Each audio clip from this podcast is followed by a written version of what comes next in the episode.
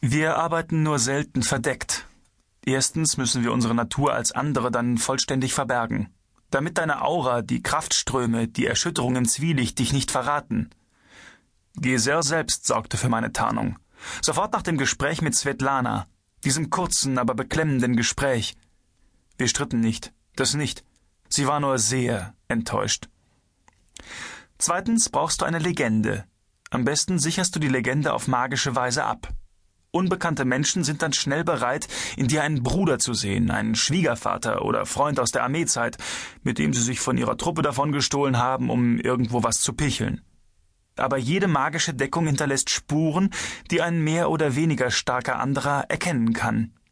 Deshalb verzichteten wir bei meiner Legende auf jede Magie.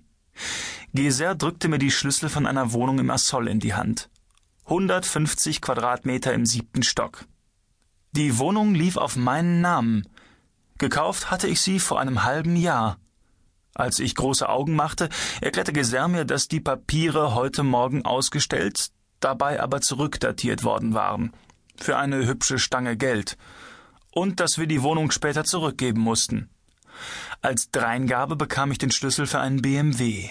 Das Auto war nicht neu, auch nicht besonders luxuriös, aber meine Wohnung war ja auch klein. Schlafen musste ich heute bereits in der neuen Wohnung. Dabei sollte ich so tun, als täte ich das nicht das erste Mal. Hast du deine Aufgabe verstanden, Gorodetzky? fragte Geser. Ich ziehe ins Assoll, lerne die Nachbarn kennen, suche nach Spuren des abtrünnigen anderen und seines eventuellen Auftraggebers. Wenn mir was auffällt, mache ich Meldung. Wenn ich mich mit anderen Parteien, die an dieser Untersuchung beteiligt sind, treffe, verhalte ich mich korrekt, tausche Informationen aus und lasse mich auf eine Zusammenarbeit ein. Geser trat neben mich ans Fenster. Er nickte. Richtig, Anton. Richtig. Das Wichtigste hast du jedoch vergessen. Ja? fragte ich. Du darfst keine der Versionen bevorzugen, selbst die nicht, die dir am wahrscheinlichsten vorkommen, gerade weil sie am wahrscheinlichsten sind. Der andere kann ein Vampir oder ein Tiermensch sein, muss es aber nicht. Ich nickte. Er kann ein Dunkler sein, fuhr Gisère fort, aber auch ein Lichter. Ich sagte kein Wort. Dieser Gedanke war mir auch schon in den Sinn gekommen. Und das Allerwichtigste, fügte Gisère hinzu, dass er aus einem Menschen einen anderen machen will, das könnte auch ein Bluff sein. Aber das muss es nicht hakte ich nach. Gibt es denn nun die Möglichkeit, aus einem Menschen einen anderen zu machen, Geser, oder nicht? Du glaubst doch nicht etwa, ich würde so etwas geheim halten, antwortete Geser mit einer Frage. Wie viele Schicksale von anderen, die verloren sind, wie viele wundervolle Menschen, die gezwungen sind, nur ihr kurzes Leben zu leben.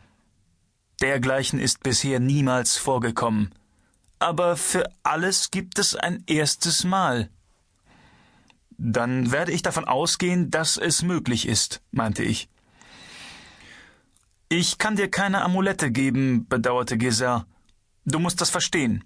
Auch Magie solltest du besser nicht einsetzen. Das Einzige, was du darfst, ist, durchs Zwielicht zu schauen. Aber im Notfall sind wir schnell da. Du brauchst uns bloß zu rufen. Er verstummte kurz. Ich gehe nicht von irgendwelchen Kämpfen aus, fügte er dann noch hinzu. Aber du solltest genau das tun. Noch nie hatte ich in einer Tiefgarage parken müssen. Nur gut, dass hier wenig Autos standen, die Betonauffahrt in grelles Licht getaucht war und der Security-Mann, der an einem Bildschirm die Vorgänge im Innern beobachtete, mir freundlich erklärte, wo sich meine Garagen befanden. Man ging also davon aus, dass ich mindestens zwei Autos hätte.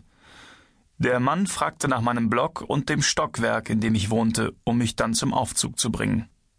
Umgeben von Chrom, Glas und klimatisierter Luft fuhr ich in den siebten Stock hinauf. Es war nahezu beschämend, dass ich so weit unten wohnte. Nicht, dass ich nach einer Penthouse-Wohnung verlangt hätte, aber trotzdem.